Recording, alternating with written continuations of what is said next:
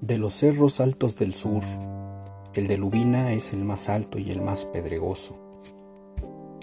Está plagado de esa piedra gris con la que hacen la cal, pero en Lubina no hacen cal con ella ni le sacan ningún provecho. Allí la llaman piedra cruda, y la loma que sube hacia Lubina la nombran cuesta de la piedra cruda. El aire y el sol se han encargado de desmenuzarla de modo que la tierra de por allí es blanca y brillante como si estuviera rociada siempre por el rocío del amanecer. Aunque esto es un puro decir porque en Lubina los días son tan fríos como las noches y el rocío se cuaja en el cielo antes de que llegue a caer sobre la tierra. Y la tierra es empinada se desgaja por todos lados en barrancas hondas, de un fondo que se pierde de tan lejano.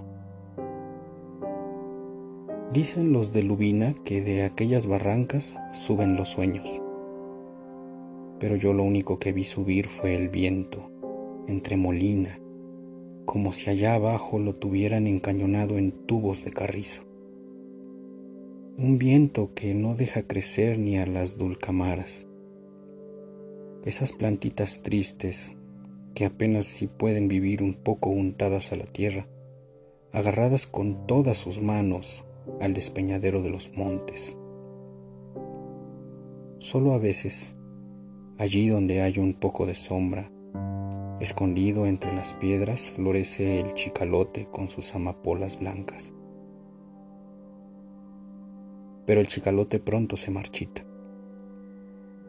Entonces uno lo oye rasguñando el aire con sus ramas espinosas, haciendo un ruido como el de un cuchillo sobre una piedra de afilar. Ya mirará usted ese viento que sopla sobre Lubina, es pardo. Dicen que porque arrastra arena de volcán, pero lo cierto es que es un aire negro. Ya lo verá usted. Se planta en Lubina prendiéndose de las cosas como si las mordiera. Y sobran días en que se lleva el techo de las casas como si se llevara un sombrero de petate, dejando los paredones lisos, descobijados. Luego rasca como si tuviera uñas. Uno lo oye a mañana y tarde, hora tras hora, sin descanso, raspando las paredes, arrancando tecatas de tierra escarbando con su pala picuda por debajo de las puertas, hasta sentirlo bullir dentro de uno, como si se pusiera a remover los goznes de nuestros mismos huesos. Ya lo verá usted. El hombre aquel que hablaba se quedó callado un rato mirando hacia afuera. Hasta ellos llegaban el sonido del río pasando sus crecidas aguas por las ramas de los camichines el rumor del aire moviendo suavemente las hojas de los almendros y los gritos de los niños jugando en el pequeño espacio iluminado por la luz que salía de la tienda.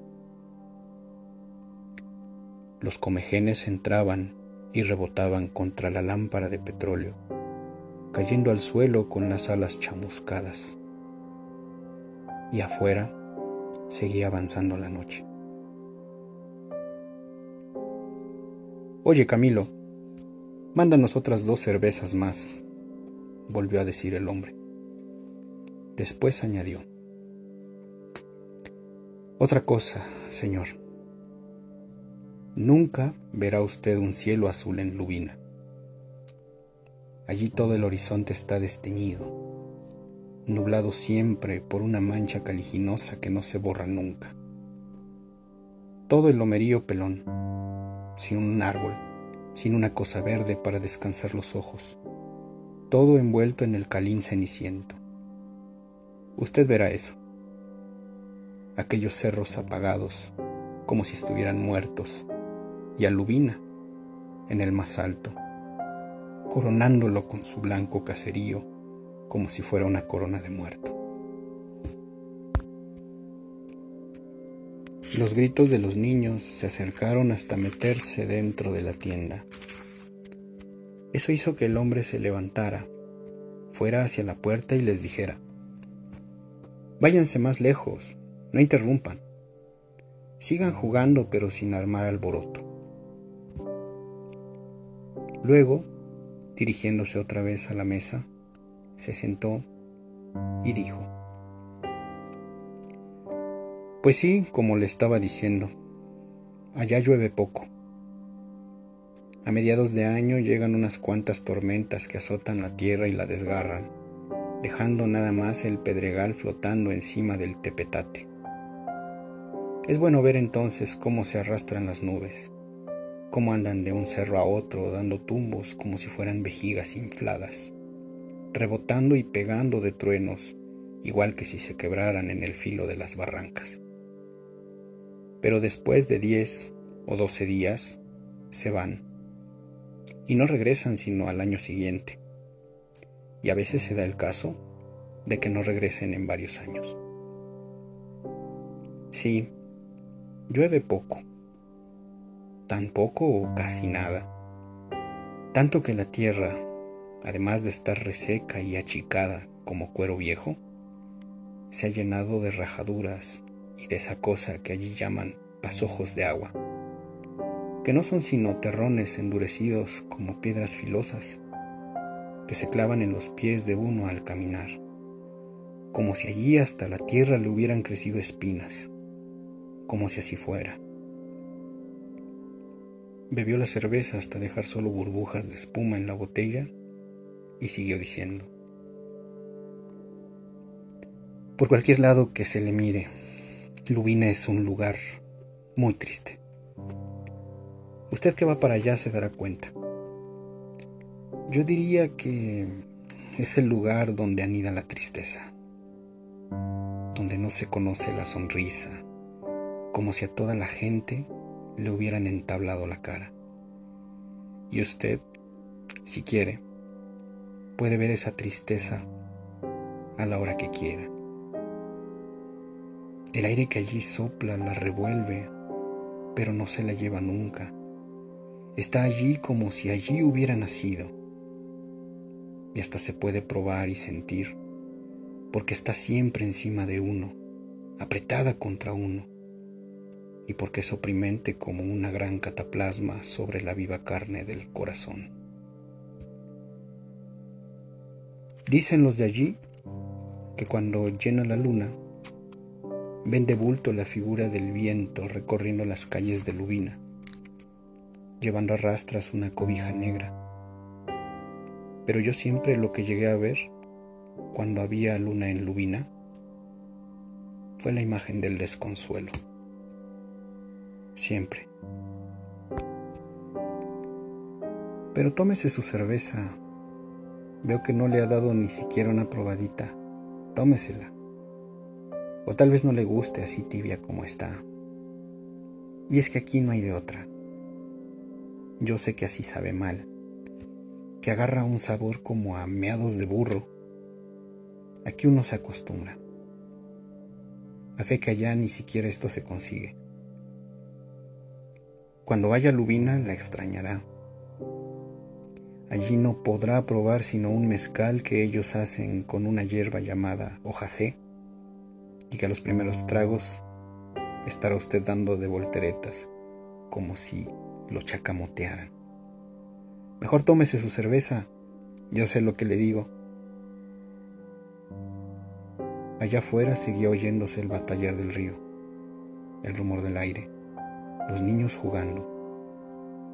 Parecía ser aún temprano, en la noche. El hombre se había ido a asomar una vez más a la puerta y había vuelto. Ahora venía diciendo, Resulta fácil ver las cosas desde aquí, meramente traídas por el recuerdo, donde no tienen parecido ninguno, pero a mí no me cuesta ningún trabajo seguir hablándole de lo que sé, tratándose de Lubina. Allá viví, allá dejé la vida.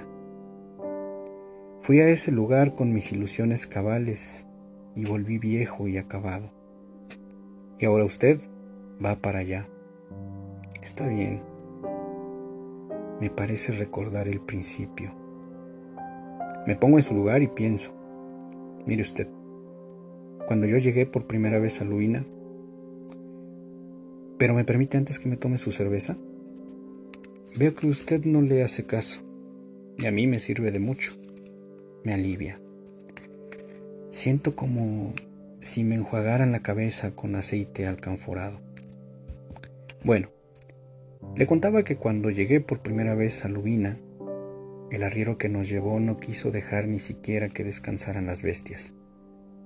En cuanto nos puso en el suelo, se dio media vuelta. Yo me vuelvo, nos dijo. Espera, ¿no vas a dejar cestear tus animales? Están muy aporreados. Aquí se fregarían más, nos dijo. Mejor me vuelvo. Y se fue, dejándose caer por la cuesta de la piedra cruda, espoleando sus caballos como si se alejara de algún lugar endemoniado. Nosotros mi mujer y mis tres hijos, nos quedamos allí, parados, en mitad de la plaza, con todos nuestros ajuares en los brazos, en medio de aquel lugar donde solo se oía el viento,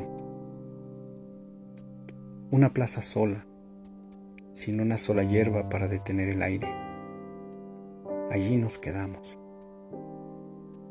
Entonces yo le pregunté a mi mujer, ¿En qué país estamos, Agripina?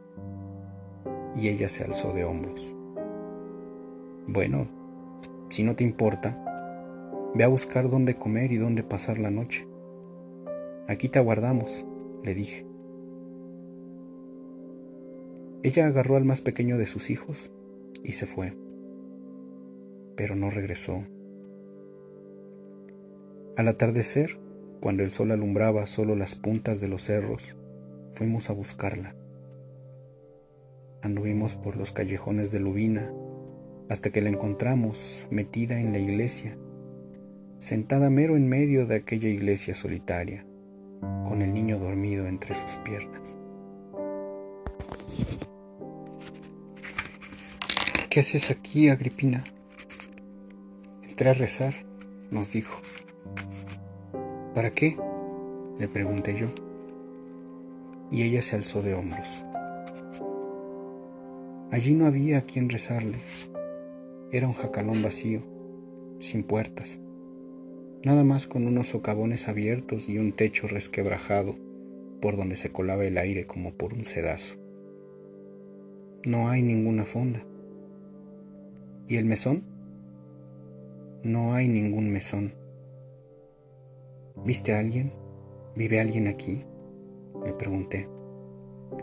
Sí, allí enfrente. Unas mujeres. Las sigo viendo. Mira, allí tras las rendijas de esa puerta veo brillar los ojos que nos miran. Han estado asomándose para acá. Míralas. Veo las bolas brillantes de sus ojos. Pero no tienen que darnos de comer. Me dijeron sin sacar la cabeza que en este pueblo no había de comer. Entonces entré aquí a rezar, a pedirle a Dios por nosotros. ¿Por qué no regresaste allí? Te estuvimos esperando. Entré aquí a rezar. No he terminado todavía. ¿Qué país es este, Agripina? Y ella volvió a alzarse de hombros. Aquella noche nos acomodamos para dormir en un rincón de la iglesia, detrás del altar desmantelado. Hasta allí llegaba el viento, aunque un poco menos fuerte. Lo estuvimos oyendo pasar por encima de nosotros, con sus largos aullidos.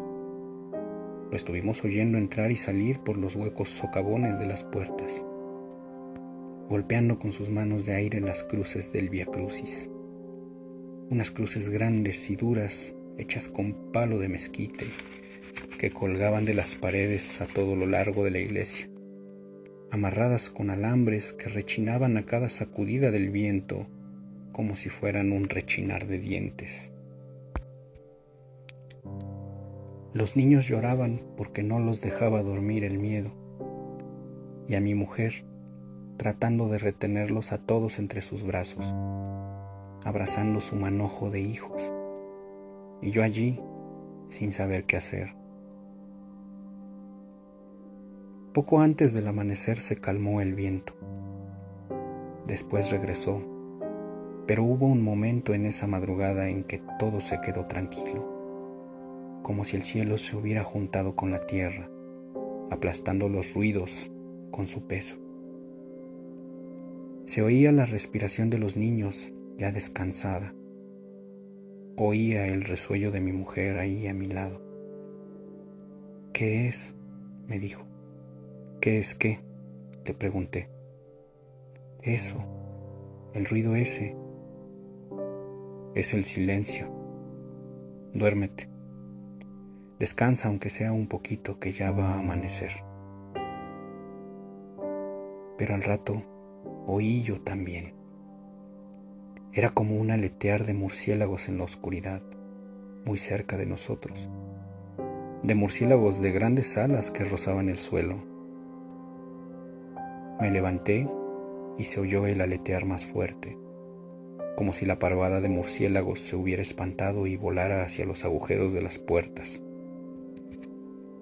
Entonces caminé de puntitas hacia allá, sintiendo delante de mí aquel murmullo sordo. Me detuve en la puerta y las vi. Vi a todas las mujeres de Lubina con su cántaro al hombro con el rebozo colgado de su cabeza y sus figuras negras sobre el negro fondo de la noche. ¿Qué quieren? les pregunté. ¿Qué buscan a estas horas? Una de ellas respondió, vamos por agua. Las vi paradas frente a mí, mirándome. Luego, como si fueran sombras, echaron a caminar calle abajo con sus negros cántaros. No, no se me olvidará jamás esa primera noche que pasé en Lubina. ¿No cree usted que esto se merece otro trago? Aunque sea no más para que se me quite el mal sabor del recuerdo. Me parece que usted me preguntó cuántos años estuve en Lubina, ¿verdad? La verdad es que no lo sé. Perdí la noción del tiempo desde que las fiebres me lo enrevesaron, pero debió haber sido una eternidad. Y es que allá el tiempo es muy largo. Nadie lleva la cuenta de las horas, ni a nadie le preocupa cómo van amontonándose los años. Los días comienzan y se acaban Luego viene la noche. Solamente el día y la noche hasta el día de la muerte, que para ellos es una esperanza. Usted ha de pensar que le estoy dando vueltas a una misma idea. Y así es, sí señor. Estar sentado en el umbral de la puerta, mirando la salida y la puesta del sol, subiendo y bajando la cabeza hasta que acaban aflojándose los resortes y entonces todo se queda quieto, sin tiempo, como si se viviera siempre en la eternidad. Eso hacen allí los viejos. Porque en Lubina solo viven los puros viejos y los que todavía no han nacido, como quien dice. Y mujeres sin fuerzas, casi trabadas de tan flacas. Los niños que han nacido allí se han ido Apenas les claré el alba y ya son hombres. Como quien dice, pegan el brinco del pecho de la madre al asadón y desaparecen de lubina. Así es allí la cosa. Solo quedan los puros viejos y las mujeres solas, o con un marido que anda donde solo Dios sabe dónde. Vienen de vez en cuando, como las tormentas de que le hablaba. Se oye un murmullo en todo el pueblo cuando regresan y uno como gruñido cuando se van. Dejan el costal del bastimento para los viejos y plantan otro hijo en el vientre de sus mujeres, y ya nadie vuelve a saber de ellos, sino al año siguiente, y a veces nunca. Es la costumbre. Allí le dicen la ley, pero es lo mismo. Los hijos se pasan la vida trabajando para los padres como ellos trabajaron para los suyos, y como quien sabe cuántos atrás de ellos cumplieron con su ley. Mientras tanto los viejos aguardan por ellos y por el día de la muerte, sentados en sus puertas, con los brazos caídos, movidos solo por esa gracia que es la gratitud del Hijo. Solos en aquella soledad de Lubina. Un día traté de convencerlos de que se fueran a otro lugar, donde la tierra fuera buena. Vámonos de aquí, les dije. No faltará modo de acomodarnos en alguna parte. El gobierno nos ayudará. Ellos me oyeron sin parpadear, mirándome desde el fuego adentro. ¿Dices que el gobierno nos ayudará, profesor? ¿Tú conoces al gobierno? Les dije que sí. También nosotros lo conocemos. Da esa casualidad. De lo que no sabemos nada es de la madre del gobierno. Yo les dije que era la patria.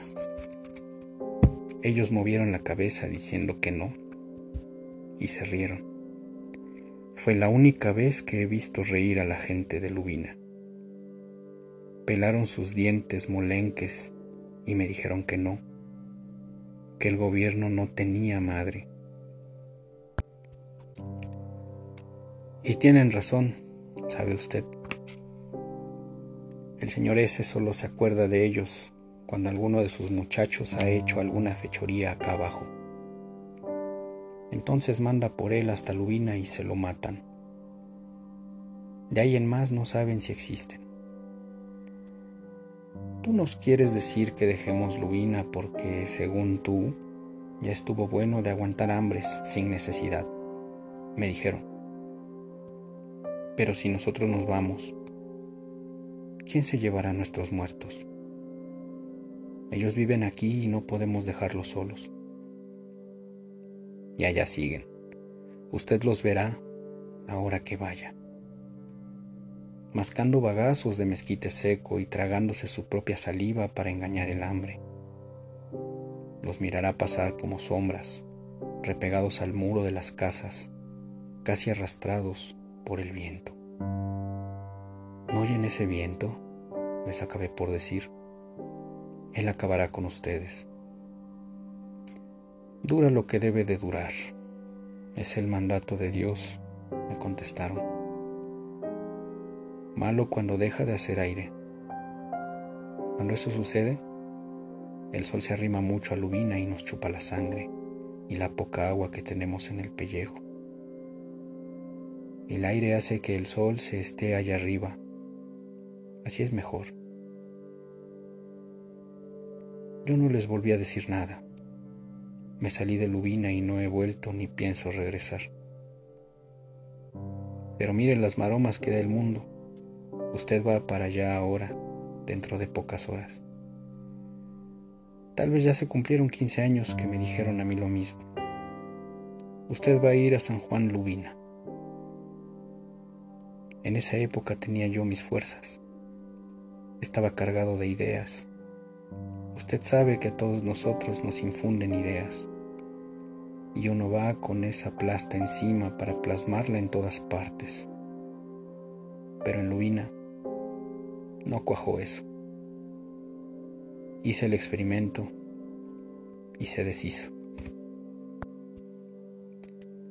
San Juan Lubina me sonaba nombre de cielo aquel nombre, pero aquello es el purgatorio.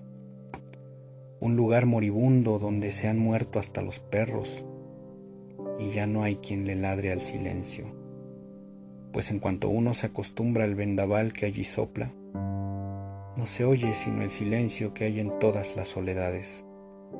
Y eso acaba con uno. Míreme a mí. Conmigo acabó. Usted que va para allá comprenderá pronto lo que le digo. ¿Qué opina usted si le pedimos a este señor que nos matice unos mezcalitos? Con la cerveza se levanta uno a cada rato y eso interrumpe mucho la plática. Oye, Camilo, mándanos ahora unos mezcales. Pues sí, como le estaba yo diciendo. Pero no dijo nada. Se quedó mirando un punto fijo sobre la mesa donde los comejenes, ya sin sus alas, rondaban como gusanitos desnudos. Afuera seguía oyéndose cómo avanzaba la noche, el chapoteo del río contra los troncos de los camichines, el griterío ya muy lejano de los niños. Por el pequeño cielo de la puerta se asomaban las estrellas. El hombre que miraba los comejenes se recostó sobre la mesa y se quedó dormido.